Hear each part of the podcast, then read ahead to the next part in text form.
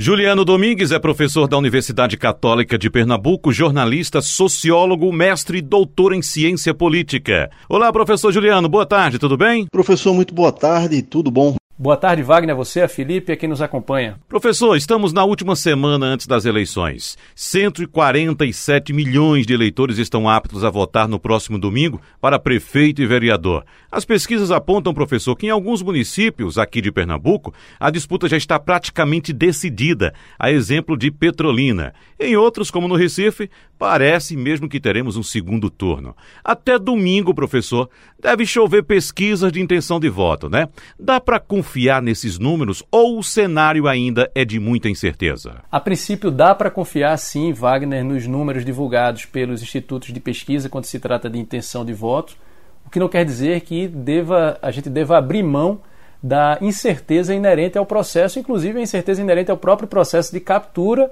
dessas intenções de voto através de pesquisas de opinião. Essa sua pergunta, aliás, eh, abre margem aqui para que a gente relembre mais uma vez uma frase de um teórico importante da ciência política chamado Adam Przeworski, que disse: ame a incerteza e serás um democrata. Ou seja, só é possível reduzir o grau de incerteza quando as urnas são abertas e depois que os votos são contabilizados. Até lá, o processo é permeado por incerteza, porque não se sabe exatamente o que vai acontecer.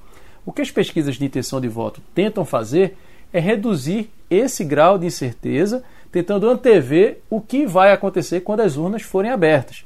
E aí, esse processo por si só já tem uma limitação importante, porque ele se propõe a capturar a realidade que é absolutamente complexa.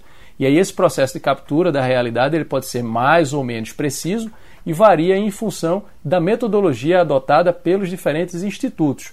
Algumas pesquisas de intenção de voto são mais precisas do que, outra, justamente, do que outras, justamente em função da diferença da metodologia adotada. E nem sempre o eleitor ele está disposto ou tem a habilidade de verificar a metodologia adotada, porque tem aspectos técnicos ali que são mais do conhecimento de quem trabalha com pesquisa de opinião pública, pesquisa de intenção de voto e consegue verificar a fragilidade das pesquisas de intenção de voto. Mas, de uma maneira geral, as pesquisas de intenção de voto que são divulgadas né, nesses momentos que antecedem o período eleitoral são confiáveis. Mas tem um aspecto aí que precisa, aliás, dois aspectos que precisam ser destacados que colaboram para fragilizar os resultados e não necessariamente tem a ver com a metodologia da pesquisa. Um deles é que tem se percebido que o eleitor tem deixado para escolher o, em quem vai votar cada vez mais em cima da hora. Então isso prejudica o processo de captura dessa intenção de voto. E o segundo aspecto diz respeito ao ambiente comunicacional, em função justamente do fluxo comunicacional, da troca intensa de informação, da avalanche de mensagens que a gente tem recebido, né, principalmente nas redes sociais, nas mídias digitais, nos nossos smartphones, isso tem tornado a opinião eleitoral cada vez mais volátil, ou seja, pode mudar do dia para a noite. Isso também acaba comprometendo os resultados apresentados pela pesquisa de opinião, que pode divulgar uma coisa e depois as urnas é, indicarem um outro resultado.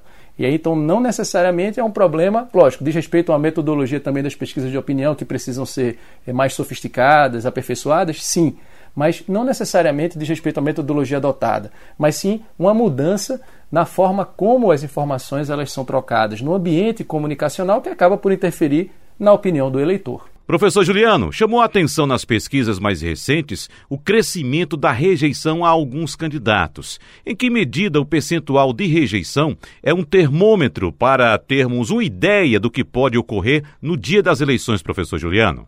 Percentual de rejeição é um termômetro importante para a gente antever resultados eleitorais.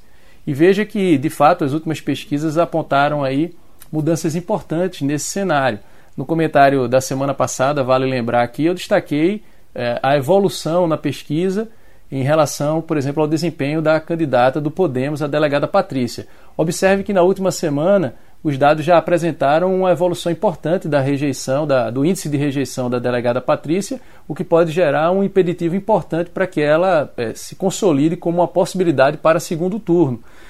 Os manuais de marketing político, de pesquisa eleitoral, de, de uma maneira geral, apontam aí 30% de índice de rejeição como uma barreira é, importante né, para, determinados, para de, determinadas candidaturas. Ou seja, quando se atinge 30% ou quando se passa dos 30% de rejeição, dificilmente esse candidato se torna é, um candidato viável para ganhar as eleições.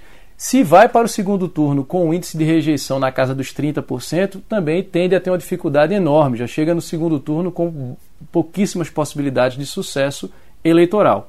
Um outro termômetro importante é quando o índice de rejeição ultrapassa o índice de intenção de voto. Esse é um outro indicativo interessante, porque quando a gente observa índice de rejeição, de uma maneira geral, quanto mais conhecido um candidato, maior tende a ser o seu índice de rejeição.